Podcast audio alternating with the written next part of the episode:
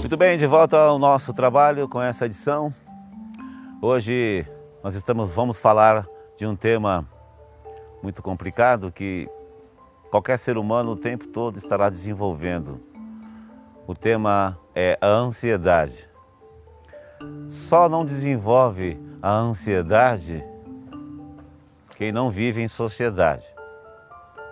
Quem está vivendo ligado à natureza, que segue os impulsos e as influências das forças primordiais, primitivas, esse não desenvolve ansiedade, porque obedece ao comando cósmico.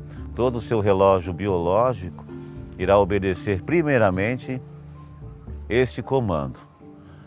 Mas qualquer um de nós que alteramos o nosso sistema biológico para obedecer comandos sociais, honrar compromisso e tentar se incluir de certa forma a um sistema coletivo, iremos desenvolver ansiedade em vários níveis.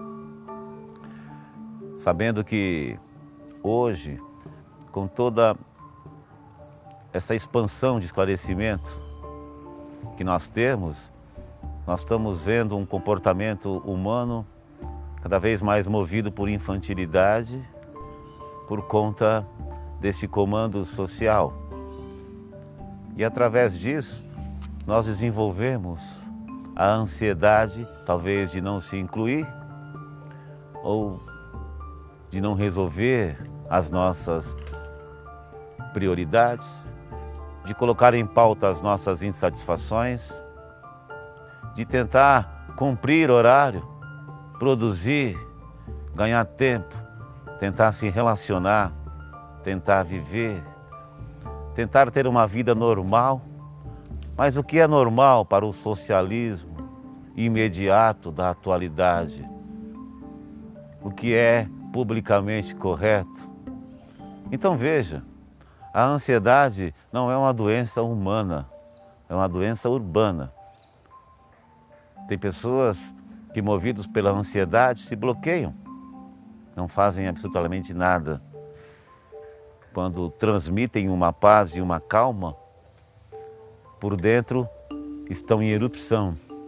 Essas pessoas são mais propícias a desenvolver doenças e patologias do mundo contemporâneo. Os espiritualistas sabem que o contato com a natureza e com o mundo criado é o equilíbrio perfeito para reduzir o excesso de urbanismo e de socialismo que invade o nosso sistema corporal diariamente.